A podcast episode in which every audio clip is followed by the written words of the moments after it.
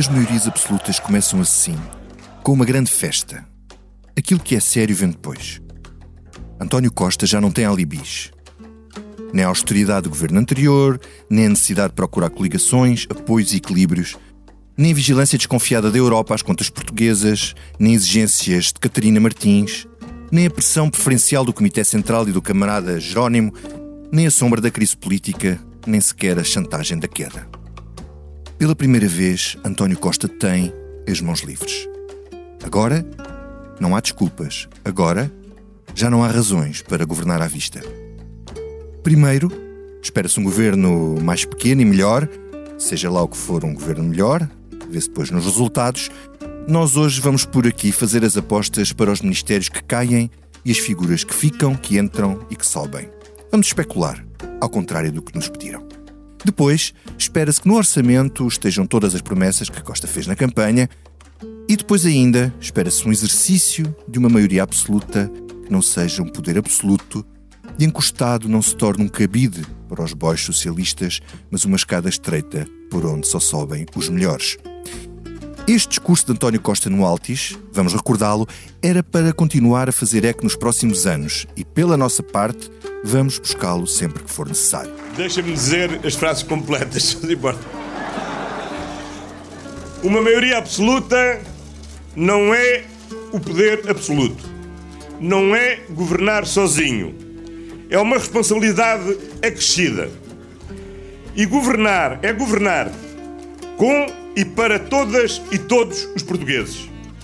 E assim esta maioria será uma maioria de diálogo com todas as forças políticas que representam na Assembleia da República os portugueses na sua pluralidade. O Primeiro-Ministro vai começar conversas com toda a gente esta semana, com partidos, comissões setoriais, parceiros sociais. E depois, e este depois não depois qualquer, como vai ser a relação Costa-Marcelo versão 3? Costa 1 com geringonça, Costa 2 sem geringonça, Costa 3 com maioria. Marcelo perde poder ou pela primeira vez, tal como Costa, também tem as mãos livres, sem precisar estar a segurar um governo preso por arames?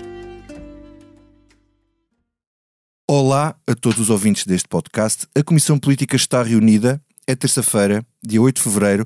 Estamos a gravar mesmo depois do almoço e estas são as nossas convidadas. Eunice Lourenço, editora política do Expresso. Olá, Eunice. Olá. Ângela Silva, jornalista do Expresso, que acompanha o Palácio do Belém. Olá, Ângela. Olá, Vitor. E o David Diniz, o camarada companheiro na condução deste podcast e que nas últimas semanas esteve sobrecarregado com a moderação enquanto eu andava a laurear a pedido na campanha eleitoral. David, bem-vindo ao comentário. E com muito gosto, olá, engenheiro. Olá. Uh, olha, David, eu, eu hoje começo por ti. Um, porque tu escreveste um texto sobre o assunto no jornal que é bom para lançar a conversa. Uh, que estrutura achas que vai ter este governo uh, mais pequeno? Havia um projeto para 13 ministérios, mas aquilo se calhar até parece que, é, faltam ali alguns ministérios que são tradicionais. Sim, no, no Partido Socialista, o Ensino Superior e o Mar, mas diz-me o que é que achas e depois aposta-me nomes para quem sai, quem entra, quem sobe. É Jesus, isso das apostas é que é lixado. Bom, já tá, na semana seguinte já ninguém se lembra. Talvez o mais engraçado dessa, dessa notícia que, que escrevi, que escrevemos na, na, na edição de sexta-feira, uh, seja a data. Uh, é que logo no seu primeiro governo, António Costa tinha no seu programa eleitoral, e já ninguém se lembra, a necessidade de se organizar uma estrutura do governo mais estável uh, e mais enxuta. Ora, acontece que esse uh, houve um grupo de trabalho, como em tudo, há sempre um grupo de trabalho, uh, que se subdividiu, apresentou imensos relatórios, chegou a um relatório final e, e alguns em maio de 2016, esse ano tão próximo, foi uh, devidamente entregue na uh, presidência do Conselho de Ministros. Ora, é uma estrutura muito ficou... tradicional, é, é uma estrutura muito tradicional. Mas a ideia era exatamente essa. Qual é o ponto? Qual era o ponto de situação na altura? Era uh, olhando para alguns governos na Europa concluir que provavelmente os que criam instituições mais sólidas são aqueles onde se preservam mais as estruturas essenciais do governo. Ou seja, onde se conseguem criar ministérios que perduram no tempo, Não, não chega ao passo e muda o nome, e depois muda a orgânica, e se muda a orgânica, muda os selos, e os carimbos, e as assinaturas, e, e as, as pessoas, folhas, e os responsáveis. o papel timbrado, e os tudo isso. envelopes, é um o que é um pressuposto ótimo. Já tivemos ministros surpreendidos com nomes de ministérios na tomada de Já, já, já. Já tivemos tudo, graças a Deus, temos direito a tudo neste país. Os secretários de Estado a mudar de pasta à beira de entrarem na ajuda. Hum. É assim, a intenção é boa. Eu, eu, eu tinha uma, uma, estrutura de 13 governos, chegava a uma estrutura de 13 governos com base no histórico. Uh, desculpa, 13 ministérios com base no histórico português. Uh, portanto, são, digamos assim, os 13 Ou seja, de caía, sempre. Cairia, neste caso, cairia Administração Pública, Coesão, Planeamento, Ensino Superior e Mar. Uh, por exemplo, sim. o, o, o que é que acontece? Que claro que também tinha a flexibilidade deste documento para permitir a qualquer governo colocar uma ou duas pastas mais simbólicas para uh, poder, digamos assim, dar o seu ar de graça.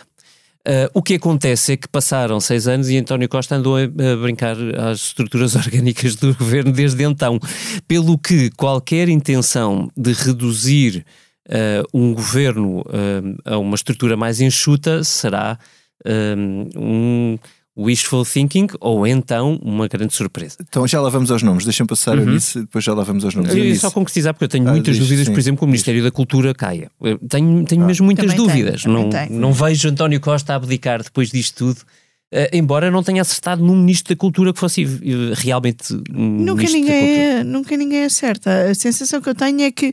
Sim, pai, há, desde o carrilho, não é? Há sempre nomes de falados para o Ministério da Cultura. No dia deste trocava mensagens com a Liliana Valente sobre isso. Que parece que um, as figuras da cultura veem o seu valor subir por rejeitarem o Ministério e não por o aceitarem.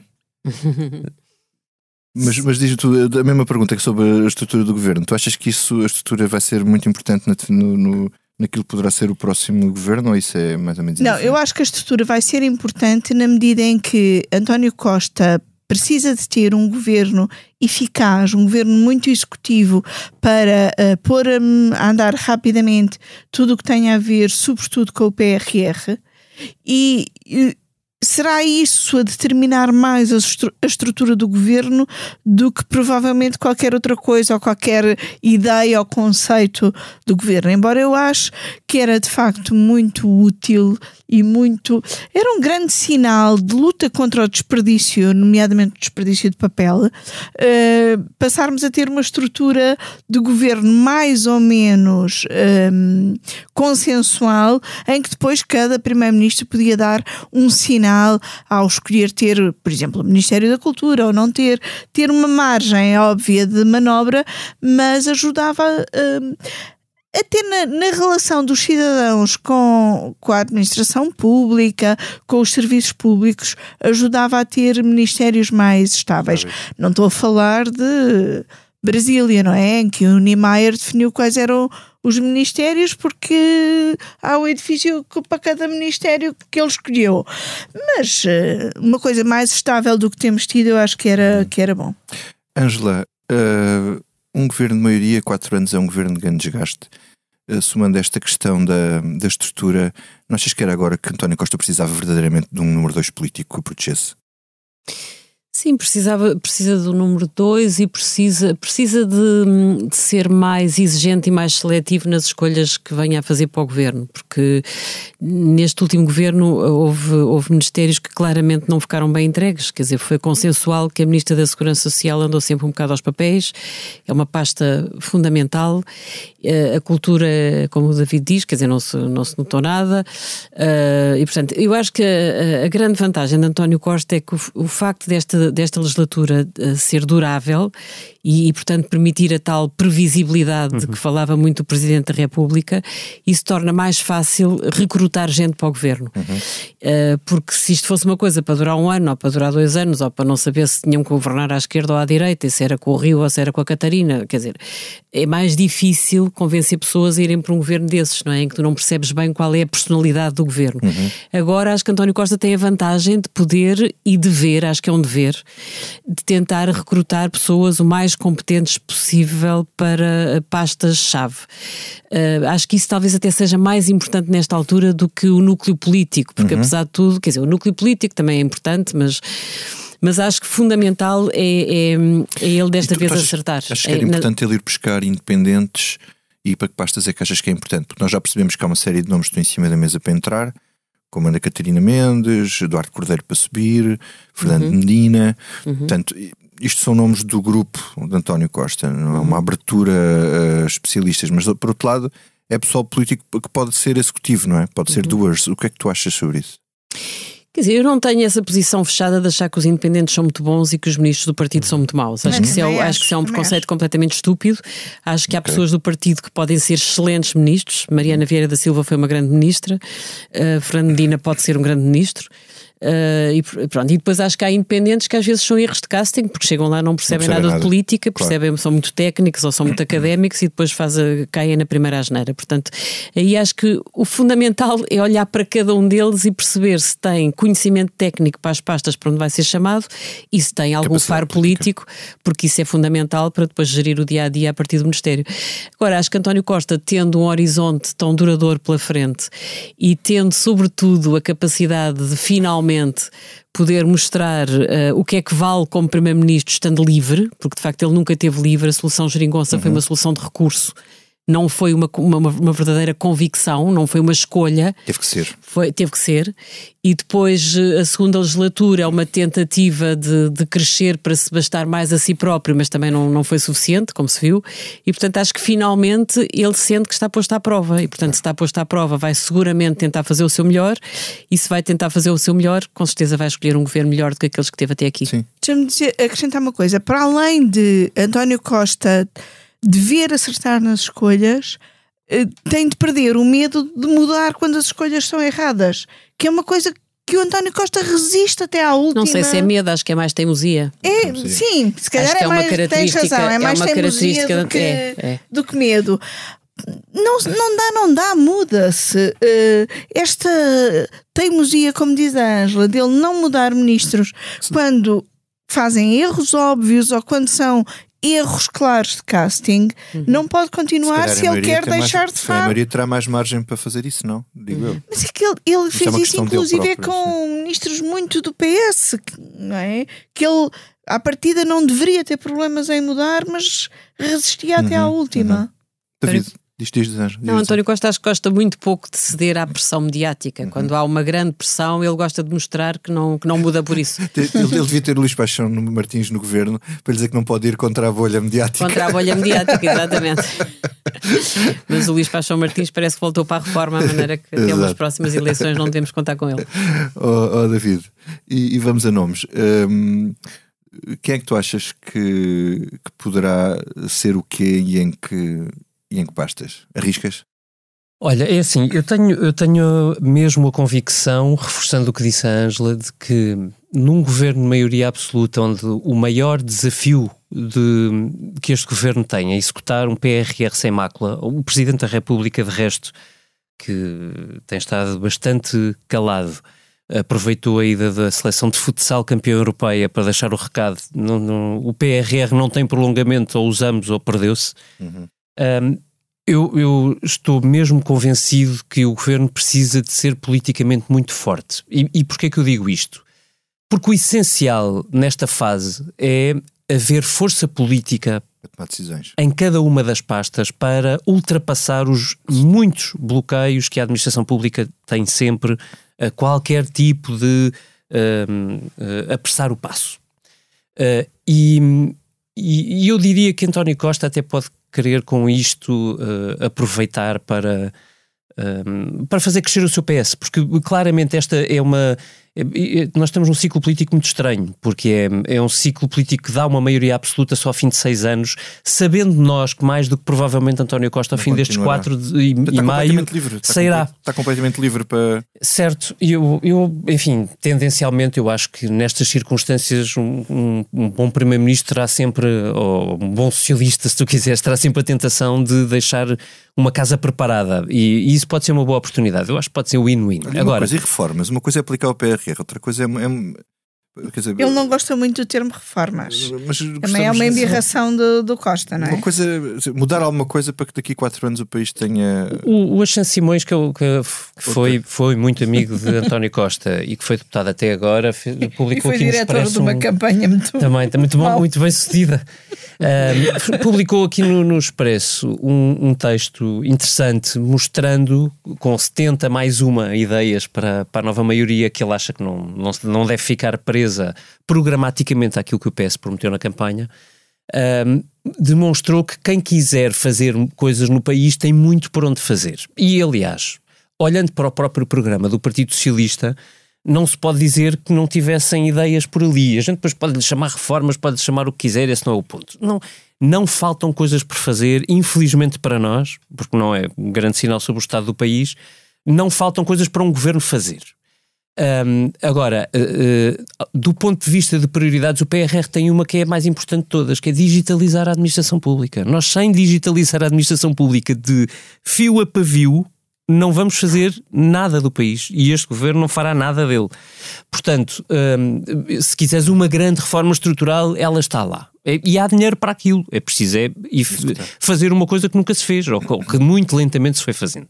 Agora, hum, eu, o, que eu, uh, o que me parece evidente. com nomes. Quero, quero, não, Estou quero. que não quero, queres quero me comprometer com nomes de pessoas que eu francamente acho que já estão uh, ou cansadas ou que nunca estiveram verdadeiramente no, uh, no lugar. Uhum. Um, e, e começar por Tiago Brandão Rodrigues, que eu acho que é um ministro da Educação absolutamente desaparecido, para não dizer em muitas circunstâncias uh, trapalhão. Um, e, e- e- e na área que é supostamente um- uma área de, de coração do Partido Socialista. Não tem o menor sentido que o Ministro da Educação, para tempos que são muito desafiantes na educação, muito desafiantes, Continua. continua a ser o mesmo de há seis anos, porque francamente já cansa.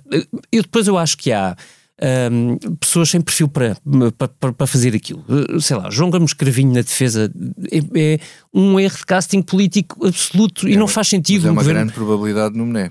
Uh, boa sorte com isso. Um, Não é que os diplomatas estejam felizes com isso, mas Certo. É assim, evidentemente, uh, Francisca Van Duren sairá, mas essa por. uh, porque quer, porque assim será. Uh, eu acredito que Nelson de Sousa possa ficar, porque ele, de facto, ao nível de, de fundos europeus, do ponto de vista técnico e operacional, conhece bem os dossiês. Diria que a Ministra da Coesão irá de volta para o seu interior, para não dizer para outras margens políticas. Manuel Leitor claramente cansado eh, eh, e já sem nenhuma imaginação para reformar o ensino superior. Ana Mendes Godinho, eh, a Ângela já disse o suficiente. Marta Temido, eu diria que depende dela. Ela revelou-se uma ministra muito como dizem os socialistas, resiliente, e portanto hum, eu diria que António Costa ficará de bom grado com ela se ela quiser ficar. Um, Pedro Nuno Santos é um must e, e, portanto eu acho que já corri tudo porque o resto não são pessoas muito conhecidas, ou seja, Ricardo Serrão Santos ou Maria do Céu Antunes um, Não, são nomes que talvez é a maior Mar parte e o Ministro da Agricultura. Pronto, obrigado a por esse, por esse esclarecimento. Ah, Eu diria que muitos sabe, socialistas, é? diria não, tenho a certeza que muitos socialistas têm Não seria- ainda alguma dificuldade em Até porque saber a o nome Ministra deles. da Eu Agricultura nisso- mudou de apelido a meio do mandato. Pois, isso está, não é mais difícil. Também não é uma coisa a muito prática, não é? Onde é que tu arrumavas Fernando Medina, Ana Catarina Mendes? Onde é que punhas Eduardo Cordeiro? Quem era o número 2? O número 2 é Mariana Vieira da Silva. Mas o número dois para dar as balas ao. ao- O verdadeiro Corpo número 2. políticas? O verdadeiro número Isso é da 2 coordenação. é, é Mariana Mas o Vieira Bull- da quem é o Silva. bulldozer? O- Ele não tem perfil de bulldozer. Não, mas também conheço. não acho que eh, nem o Duarte nem o Fernando Medina tenham o perfil de bulldozer.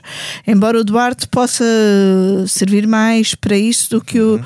Acho que o Fernando Medina eh, tem uma posição que neste momento ainda está fragilizada pela derrota eh, de Lisboa e que, mesmo que vá para o governo, não será o número dois político no imediato. Pode depois ir crescendo dentro do governo, mas não será o Então, número o número dois dois é, é política para levar pancada. Ele já levou, já está. eu acho que o número 2 político, ou melhor, não acho. Eu gostava que o número Ah. 2 político fosse Carlos César no Ministério dos Ah, Negócios. Estrangeiros. Fica o pedido registado. Atenção Pronto. aqui. Alô, alô. alô, secretariado. Olá, Carlos... Olá, Carlos César parece estar a gostar muito da sua reforma açoriana, uh, manter-se só como presidente. Poderá do... com o filho no Parlamento e com o filho como potencial líder parlamentar. Hum? Veremos, porque um essa, essa questão também, coloca, também se coloca no caso da Ana Catarina Mendes e do irmão António Mendonça Mendes. Hum que eh, tem sido secretário de Estado dos Assuntos eh, Fiscais, que tem ambição política, tal como a irmã. E eh, uma das hipóteses que, tem, que se tem falado para Ana Catarina Mendes é o Ministério da Defesa. Isso o que levaria. Ela, ela pedir dinheiro ao, ao Ministério do Irmão. Exatamente. Aquilo é fantástico. O que levaria um, António Costa a dar um sinal para as mulheres socialistas muito semelhante ao que Zapatero deu em Espanha há vários anos, quando hum. escolheu pela primeira vez uma mulher para ministra da, da Defesa. Ana Catarina Mendes veio dar um sinal um, esta semana ao fazer um grande elogio uh, nas redes sociais a Maria Carrilho, que faleceu e que era especialista em defesa, e Ana Catarina Mendes diz que aprendeu muito com ela. Portanto, está o sinal uh, dado, mas de facto, seja com Carlos César e Francisco César, seja com Ana Catarina Mendes e António Mendonça Mendes, António Costa terá de decidir uh, se se sujeita a críticas por family gates desta vida ou se as evita e vai ter de escolher entre membros de várias famílias hum. socialistas. Hum. Ok. Vamos falar então da questão de agora quem é que controla esta uh, nova maioria, as maiorias absolutas, enfim, deixaram alguma má memória, uh, sobretudo nas pontas finais, em que, enfim, havia assim uma certa tentativa de, de serem donos disto tudo. Ângela, uh, Marcelo, havia uma ideia que eu acho que é errada, que é que Marcelo ficava mais limitado com, com a maioria absoluta. Ele, no fundo, não fica também mais livre agora porque não tem que estar a, a, a ter que amparar o governo. Ele uhum. agora pode ser ele, não é? Pode travar, pode Sim, ajudar, fica pode. mais livre, claro que fica mais livre, mas eh, eh, qual é o poder do presidente que fica claramente limitado? É o, é o poder de, de, veto. Esse fica claramente limitado. Uhum. Uh, porque repara, aliás, eu, eu não tinha, estava, estava a me lembrar no tempo do Cavaco e do Soares, o Cavaco avançou com as propinas no ensino superior, foi uma guerra brutal. Uhum o, o Soares vetou, é o, Soares, o Cavaco mandou aquilo para a Assembleia da República e foi aprovada uma lei e o Soares vetou, e depois aquilo volta à Assembleia da República. Quando tens uma maioria esmagadora, confirmas a lei e, e o Presidente isso, da República engole. Portanto, enquanto isso, nós estávamos a levar no lombo, que estava na faculdade nessa altura. pronto, e o Governo também estava a levar no lombo, porque a contestação nas ruas foi uma coisa brutal e, pronto, e a Ministra da Educação não saiu de lá muito bem. Portanto, quer dizer, eh, esse poder de veto fica clar, claramente limitado. Mas também uh, uh, Marcelo Rebelo de Sousa nunca. não foi esse o ponto forte dele. Mas, mas, mas eu há bocado até vinha a pensar nisto. Um, a relação Soares-Cavaco era porque era Soares e o Cavaco. Uhum. A relação do Costa e Marcelo são duas personagens completamente diferentes. Uhum. Acho que nem Costa nem Marcelo querem ter guerras dessas, não é? Portanto, a partir do momento em que haja um veto, Costa vai tentar. Quer dizer, não sim, achas isso têm, que é possível? Acho, acho que, que é eles é têm, acho que sim, acho que Soares e Cavaco tinham uma relação péssima. Aliás, era escrito nos jornais e nunca foi desmentido que Mário Soares em Belém referia-se ao Primeiro-Ministro tratando por o gajo. Portanto, a relação entre eles era de facto de pólvora. A relação de António Costa com, com Marcelo Rebelo de Souza é uma relação, eu acho que é indisfarçável que eles têm gozo em conviver um com o outro. Uhum conhecem-se há muitos anos, um foi professor, outro foi aluno, portanto há uma relação de respeito mútuo, há uma relação. Uh, acho que eles gostam, acho que se um deles saísse de cena nesta altura, o outro tinha saudades. Acho que eles eh, até se conseguem divertir. Pronto. Agora, acho que Marcelo Rebelo de Souza um, vai ter que ter alguma criatividade, tem que se ter criatividade quando se, quando se coabita com uma maioria absoluta. Criativo um, não é? Como? Lá criativo é a coisa que ele é. É, a, a, perda de poderes não me parece que isso vá preocupar. Repara, nós sabemos que Jorge Sampaio despediu um governo que tinha maioria absoluta porque achou que não gostava daquele governo, uhum. havia atrapalhadas, ok, pronto, despediu. E Mário Soares foi, assumiu a liderança da oposição na segunda maioria absoluta de Cavaco. Pronto, porquê é que, porquê é que nós não imaginamos Marcelo a fazer isso? Porque de facto a personalidade dos políticos conta na sua forma de atuar e Marcelo não é uma pessoa de assumir grandes combates e sempre disse, aliás já disse publicamente que nunca faria o que Anos fez de fundar um partido a partir de Belém e nunca faria o que Soares fez de montar um congresso uh, claramente de oposição ao governo. Portanto, isso ele nunca faria. Agora, ele vai fazer as suas tropelias, seguramente. Ele vai usar, ele tem um poder imenso junto do povo uhum. e isso pode ser posto ao serviço de uma magistratura de influência. O poder da palavra é brutal, como o David disse, pode ser um encontro com jogadores de futsal e mandar uma, uma chazada ao governo relacionada claro. com fundos europeus, não tem nada a ver alhos nada com bugalhos. Nada a ver, nada, não tem nada a ver. É tudo nada. europeu, o campeonato é, era é, europeu, é os fundos são europeus, tem tudo a ver. Pronto, e o poder da palavra conta, como se viu quando foram os fogos e Marcelo fez um discurso brutal e, e demitiu uma ministra em direto. Portanto, o poder da palavra conta. Uhum. E Marcelo... É preciso é ele saber geri-lo. É preciso ele saber geri-lo, exatamente. E depois eu acho que vai haver uma coisa muito importante que é a exigência que António Costa e Marcelo Rebelo de Sousa vão colocar nesta legislatura. Porque no fundo ambos querem sair bem disto e só podem sair bem disto se o país sair melhor disto. Uhum. E portanto eu acho que eles aí um e outro querem deixar uma marca destes quatro anos e essa marca, para Marcelo, eu julgo que não poderá ser apenas o gastar o dinheiro da bazuca. No tempo de Passos, o Passos foi muito acusado de querer ir para além da Troika. Eu, além da... eu acho que Marcelo vai querer que Costa vá para além da bazuca. É uma boa frase. Porque ganhar, gastar dinheiro, gastar o dinheiro da bazuca pode ser, um, pode ser muito virtuoso para o país. O David estava a dizer, e é verdade, os milhões que há para avançar com a digitalização da administração pública, isso é uma reforma de fundo, portanto é dinheiro bem gasto, se conseguir aplicar bem esse dinheiro. Mas depois há outras coisas de que o país precisa para além de gastar bem o dinheiro da bazuca. Precisa, se o Primeiro-Ministro quiser fazer isso.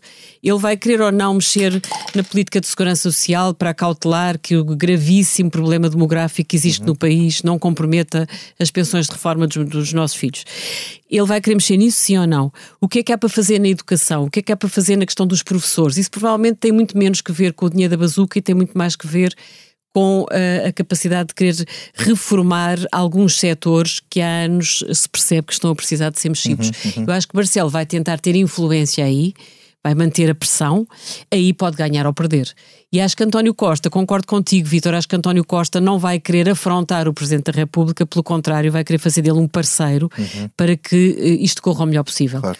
Portanto, não me parece que vá ser uma, uma legislatura de, de confrontação, mas acho que pode haver picos de tensão. Claro Acho que sim, e acho que Marcelo vai usar o poder palavra, vai usar a rua, uhum. vai fazer as presenças abertas, vai espicaçar, vai espicaçar as oposições, os parceiros sociais, uhum. a sociedade civil, as várias corporações. Acho que ele vai dar gás. E vai Aliás, não é por PSD. e vai se preocupar com o PSD, mas espera, não é por acaso que António Costa está a fazer em São Bento.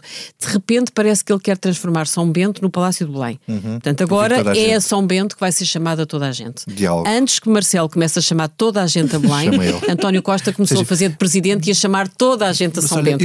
E, portanto, ele de certa forma está a aprender alguma coisa com a estrutura de influência de Marcelo Rebelo de Sousa. Eles também competem um com o outro, isso é outra coisa muito positiva no país, é que eles vão entrar em competição. Quem é que houve mais gente? É São Bento ou Belém. Vai ser divertido. Este, este movimento de chamar toda a gente de António Costa fez-me lembrar, ao contrário, isto é uma ironia, uh, Sócrates em 2009. Costa, quando ganha a maioria, Sócrates, quando perde a maioria, uhum. Sócrates, quando perde a maioria, acha que tem que dialogar com toda a gente. Então, vai lá toda a gente uh, falar com ele. Uh, tipo Cinderela e ele com o sapatinho, mas acontece que o sapatinho não cabia. Mas aí era só os partidos, era só os partidos e era, era, só, era só para fingir, era para passar sim. o ano para o outro lado. fingir. Sim, sim. A minha questão é esta, David: tu achas que esta movimentação toda de António Costa para o diálogo é fingir ou achas que ele vai tentar seriamente um esforço de não ser, não usar um poder absoluto. E tu escreveste também, também escreveste no jornal um, um, um, um artigo, uma opinião a dizer aquilo que devia mudar para que o poder não fosse absoluto. Podes-me falar disso também? É, é assim, eu tenho, eu, eu, eu, tenho sempre medo de maiorias absolutas. Medo não é a expressão certa, como é evidente. Tenho, gosto pouco de maiorias absolutas e e nós, no caso de António Costa, temos a vantagem e a desvantagem de já saber ao que vamos. António Costa uh, não tinha maioria absoluta, de resto, na primeira, uh, no seu primeiro governo, nem maioria tinha, não, não, foi o segundo mais votado, nem o primeiro foi. Um, e acumularam-se vários casos com um padrão muito semelhante. O padrão é uh, António Costa gosta pouco de interferências externas na sua agenda e, e, isto vale para tudo, vale para, para o Bloco de Esquerda, com quem se irritou subejamente, vale para Marcelo, sempre que Marcelo quis meter o pé na, na, na porta, uh, uh, embora tenha sido razoavelmente pontual, valeu para os reguladores que. Uh, sobre os quais António Costa tem uma concepção que é, pelo menos, vou dizer assim, bastante diferente da minha. para António Costa, um regulador é um agente do Estado ao serviço do Estado eu, eu não tenho essa concepção de, de, de regulação. Um, e, e, é daí que vem uh, quem é que se nomeia para o Tribunal de Contas, quem é que se nomeia para a Procuradoria-Geral da República, que não é bem um regulador, mas, mas enfim, mas é uma entidade externa uhum. uh, e, e, que supostamente também uh, independente. a mesma coisa para o Banco de Portugal. E isto é um padrão. Eu não, não, não tenho de estar necessariamente errado, nada houve de ilegal em nenhum dos processos, mas digamos assim, para alguém que agora vai entrar numa fase de quase 5 anos, repara, quase 5 anos de maioria absoluta, em final de mandato. Tentação de controle. Isto uh, representa, vamos lá dizer assim, uh, alguma coisa que temos de estar particularmente atentos.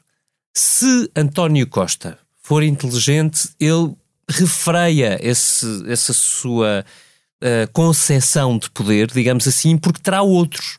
Não, não, não, estou a dizer porque gosto. Nenhum primeiro-ministro gosta de ser muito escrutinado e que órgãos do, do, eh, do, do Estado, independentes ou não, o, venham chatear.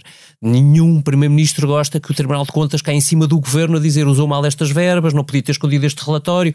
Mas repara, nós estamos a falar de um governo que, para te dar o exemplo da defesa que tu conheces bem, Uh, uh, no caso do, uh, do, do, hospital militar, uhum. escondeu um relatório e classificou como secreto Nos porque não obras. quis. Um relatório sobre obras. Sobre obras. Quer dizer, e, e, o, e, o problema é que isto não é caso único. Eu, com, no, com, noutros tempos, depois dos incêndios de Pedrógão e os que seguiram a seguir em setembro.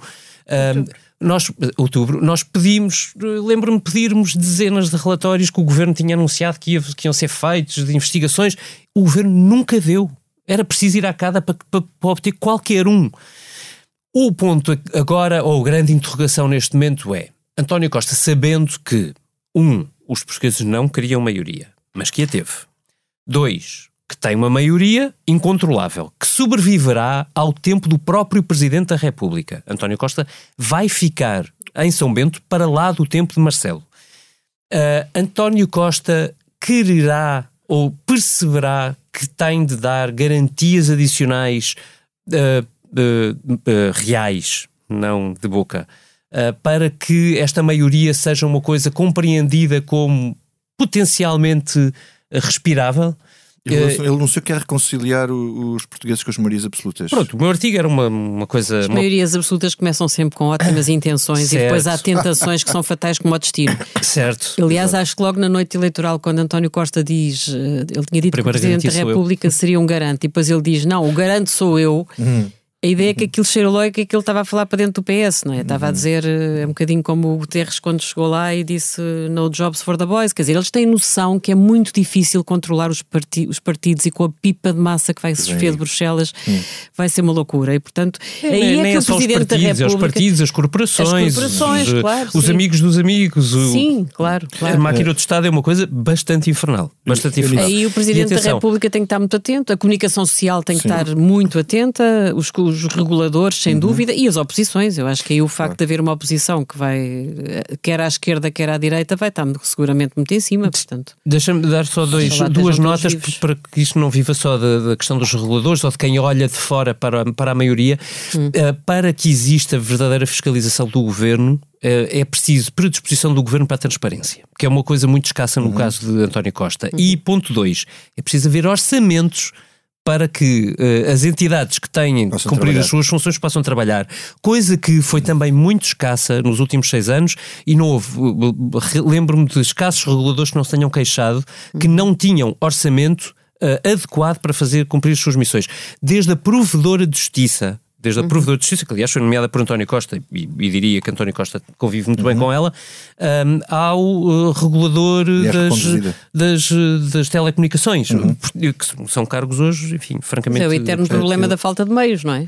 É, Portanto, nada não... melhor para matar os escrutínios do que não lhes dar mais para eles escrutinarem. Podem escrutinar à vontade. Cá estaremos. Bom, pois. Se puderem. Uhum. Uh, Eunice, uh, como é que se faz, uh, se reconcilia os portugueses com, com a maioria absoluta.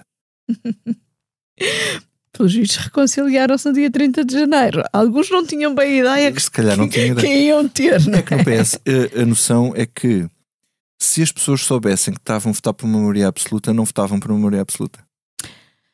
Por isso é importante o voto uh, ser uh, refletido e assumido. Foi como votaram, é a maioria absoluta que temos. E temos numa circunstância muito diferente das outras que tivemos. E eu acho que a reconciliação também pode vir uh, por aí. Ou seja, um, com Cavaco Silva, as maiorias absolutas. A, a primeira funcionou uh, bem, tanto que os portugueses lhe deram uma segunda reforçada, portanto, chatearam-se com a maioria absoluta por cansaço, não foi uh, por outras razões. Uh, com Costa, a maioria absoluta. Uh, foi o que foi, mas com Costa não, desculpem, com Sócrates. Com Sócrates. Mas a maioria absoluta de Sócrates também é fruto de uma circunstância uh, muito especial. Esta é uma maioria absoluta, Lopes, como o David há bocado lembrava, depois de seis anos de, do governo. E, portanto, eu acho que António Costa tem todo o interesse, até para o lugar dele na história, que isto corra muito bem. E se conseguir que isto corra muito bem, essa reconciliação estará feita. Vocês acham que se deve afastar em absoluta a hipótese de ele chegar a, finais de 2024, ter uma oportunidade na Europa e ter a tentação de sair? É um... Acho que depende de como as coisas estiverem a correr. Uhum tal como não acho que se deva afastar por absoluto a hipótese de ele continuar para lá de 2026. Uhum, uhum. Mas ele, ele europeu, ele já foi claríssimo a dizer que não. Uh, e, ah, foi? sim. Estava a dizer que o meu compromisso é com o país e será sempre com o país. Agora, a questão uhum. é que se ele fizesse isso, interrompia um ciclo absolutamente uhum. Um, irrepetível. Quer dizer, se ele fizer isso, não sei, o que é que ele faria? Tinha que ir para eleições o país, não havia hipótese, era o tal ciclo de dois anos. Portanto, não a minha dúvida não, não é tanto essa dele ir a maio para, para a Europa. Quer dizer, nós podemos estar aqui a fazer prognósticos e depois há pandemias e coisas que mudam tudo Sim. e portanto sabemos lá nós o que vai o que vai acontecer. A minha dúvida é uh, 2025, 2026. Uh, Presidenciais? Uh, não, é uh, António Costa uh, há de ser reeleito líder do PS em 2023 e depois haverá novas diretas em 2025. Uhum. Em que ponto estaremos nós em 2025? E aí Costa terá de dar um sinal. Ou é reeleito líder do PS, ou é eleito um sucessor. Sim, ele ganhou e tempo para esse... gerir a sucessão. Isso ganhou... E será esse sucessor depois a ir a eleições a 2026? Uhum. Uhum. Ou será Costa a voltar a ir a eleições em 2020. Espera, nós tivemos um filme desses com o Cavaco, não foi? Nogueira. Foi Nogueira, foi correu Nogueira. Mal, correu mal. Sim, mas, mas uh, Nogueira ficou falia... com o PSD, mas não com o governo, não é? Não e o, e, mas houve uma, uma tensão Sim. com o Soares. O Soares quis, no... quis, quis dissolver, não nomeou vice-primeiro-ministro? Isso. Foi uhum. isso. Não, não, recusou nomear o vice-primeiro-ministro, exatamente, uhum. isso mesmo. E sim, esse, esse último ano vai ser uh, vai, uh, desafiante. Sim, e acho que depende muito do que acontecer até lá e do estado em que o país estiver nesse momento. Mas repara, isso significa quase um ano antes de legislativas, não é? Mais de um ano antes de legislativas, a cumprir-se calendários. Uh, portanto, António Costa foi uh, eleito no verão uhum. de 2021, será 23, reeleito no verão de 2023. É. No verão de 2025 Sim. um ano e pouco antes de, das eleições. Um ano e pouco é muito Portanto, tempo para ter lá um tem sucessor. Que, tem que adiar o tabu até 2025, depois em 2025 viverá mais um é. momento de cavaco, ele começa a viver muitos momentos de cavaco. em 2025 vai ter que dar uma entrevista ao Expresso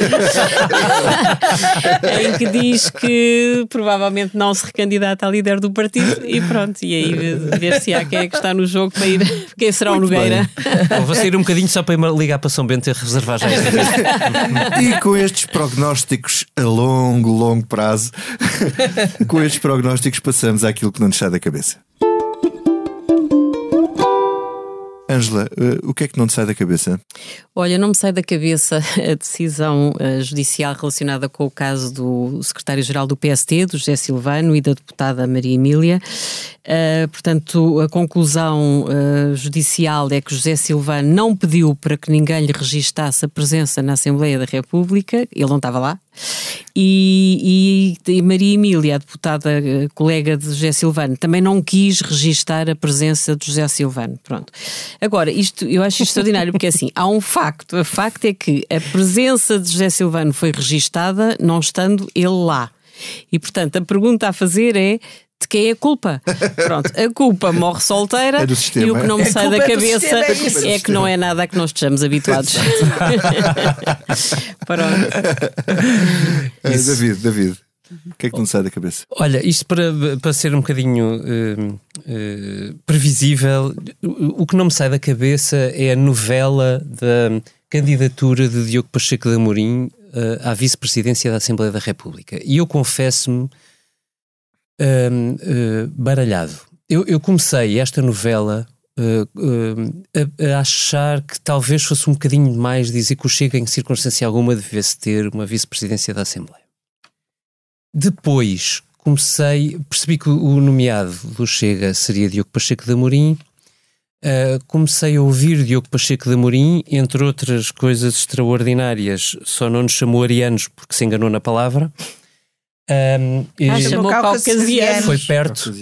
Uh, e, e, e, sobretudo, mais assustador para mim foi esta aos portugueses. Os portugueses são caucasianos. Sim, sim, sim. sim. Ah, hum. não ouviste? É, foi, foi, foi, foi espetacular. Foi um grande momento na é Rádio Observador. ouvir as entrevistas dele para tomar posição sobre este. É que é extraordinário. E uh, o que mais me assustou durante todo este processo, confesso, foi uh, uh, ter seguido uma boa parte da novela no Twitter.